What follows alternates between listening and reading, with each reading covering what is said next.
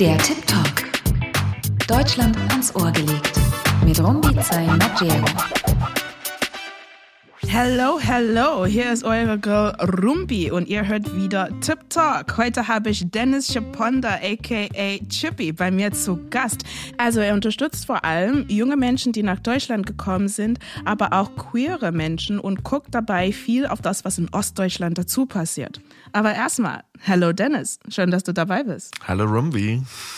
Dennis, das sind viele Sachen und Projekte, die du machst. War das bei dir schon immer ein Thema, Identität?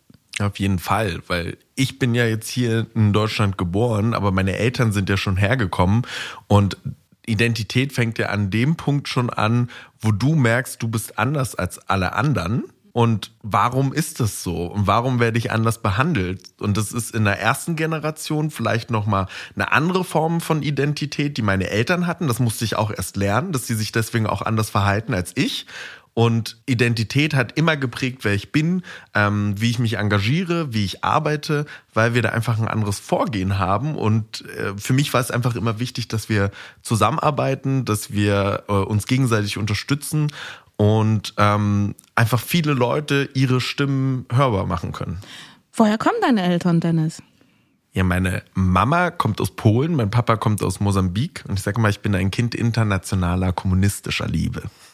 Du hast von Identität gesprochen und da hast du die Frage gestellt, wer bin ich? Und da stelle ich dir jetzt die Frage, wer bist denn du in ein, zwei Sätze?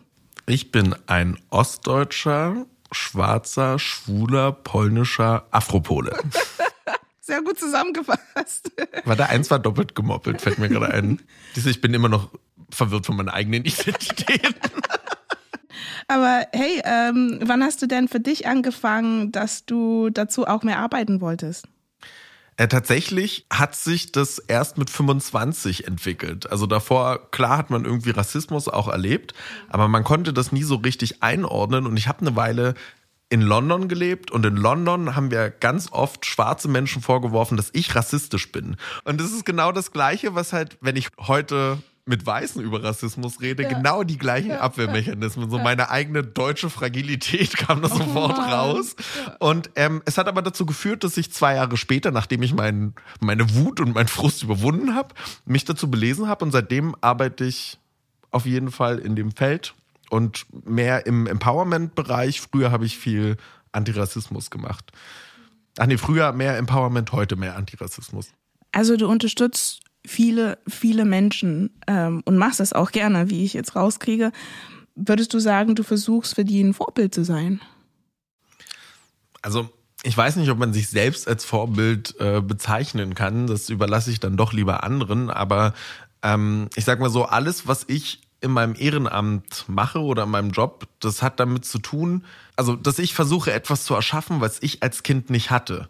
Ähm, es gab niemanden, der mir zeigen konnte, dass ich auch in Deutschland ein Lehrer, ein Jurist oder ein Polizist werden kann, sondern man hat immer gedacht, man muss so sich selbst so klein wie möglich halten. Man kann nur einfache Jobs machen, weil man ist nicht intelligent genug, man ist nicht schön genug.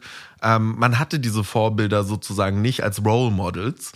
Und ähm, man hatte auch das Wissen gar nicht, was eigentlich alles möglich ist. Und ich versuche anderen sozusagen dieses Wissen mitzugeben und dass wir die Steine aus dem Weg räumen, dass die später einen leichteren Weg haben. Also das ist sozusagen meine Motivation in allem, was ich mache. Hattest du damals auch sowas gehabt, ne? Diese Mensch, die du dir, also der du gerade bist? Nee, leider gar nicht. Also als ich noch jung war, da wurden wir entweder Viva-Moderatoren, Fußballer oder Tänzer anderes habe ich in der deutschen Gesellschaft nicht gesehen, dass wir werden könnten. Tänzer habe ich probiert, war eine Weile lustig, aber jetzt muss man auch mal dann was Richtiges machen. Und ähm, es gab einen Song von Sammy Deluxe und der hat nämlich den Song gemacht, Ich wäre so gern dein Superheld für seinen Sohn. Und da beschreibt er, dass er diese Beispiele nicht hatte und er wäre gern diese eine Super, dieser Lucky Luke zum Beispiel. Es gab ja nie Superhelden, auch in Cartoons, die schwarz waren. Es hat ganz lange gedauert und er wäre so gern diese eine Person für ihn und ich glaube, das hat mich bis heute inspiriert. Hey Dennis, was würdest du den Menschen, die jetzt niemanden wie dich haben, mit auf den Weg geben? Ihr kennt immer mehr, als die Gesellschaft von euch erwartet. Findet euer eigenes Potenzial, findet etwas, für das wirklich euer Herz brennt Und egal, was für Steine euch im Weg liegen, ihr werdet es schaffen, die aus dem Weg zu räumen. Liebe Dennis, danke, dass du da warst. Es hat mega viel Spaß gemacht. Danke dir, dass ich hier sein durfte. Mir auch. Na, immer gerne. Liebe Leute, das war's für heute wieder mit Tip Talk. Heute hatte ich Dennis Chaponta aka Chippy dabei und wir haben über Identität und Queerness gesprochen. Wenn ihr mehr dazu wissen wollt, dann kriegt ihr jetzt ein paar richtig gute Tipps aus der Online von Goethe-Institut. Das Thema Identität und Leben in verschiedenen Welten beschäftigt auch die Autorin Olivia Wenzel. Ihr Roman 1000 Serpentinen Angst kreist um das Leben einer jungen, schwarzen und in der DDR geborenen Frau. Ihre Reisen führen sie in Sprüngen zwischen Zeiten, Orten und Generationen nach Vietnam, Berlin, Marokko, die USA, Polen und Thüringen. Wie viel passt eigentlich in ein einziges Leben? Und wie kann man von all dem erzählen, was einen ausmacht und prägt, während man selbst noch mittendrin steckt? Wenn ihr mehr in die Themen Queerness und Identität eintauchen wollt, empfehlen wir euch Verwirrnis von Christoph Hein. Hier geht es um LGBT im Ostdeutschland der 50er Jahre, den Ausbruch von zu Hause, intellektuelle Zirkel und Liebe, die geheim bleiben muss. Wenn was für euch dabei war, dann schaut doch mal bei der Online vorbei. Alles, was ihr da ausleiht, ist kostenlos für euch und wenn ihr auch einen Tipp loswerden wollt, dann droppt mal was in die Kommentare. Ansonsten hören wir uns das nächste Mal beim Tip Talk. Danke fürs Zuhören und tschüss, eure Rumbi. Der Tip Talk. Deutschland ans Ohr gelegt. Mit Rumbi Maggiero.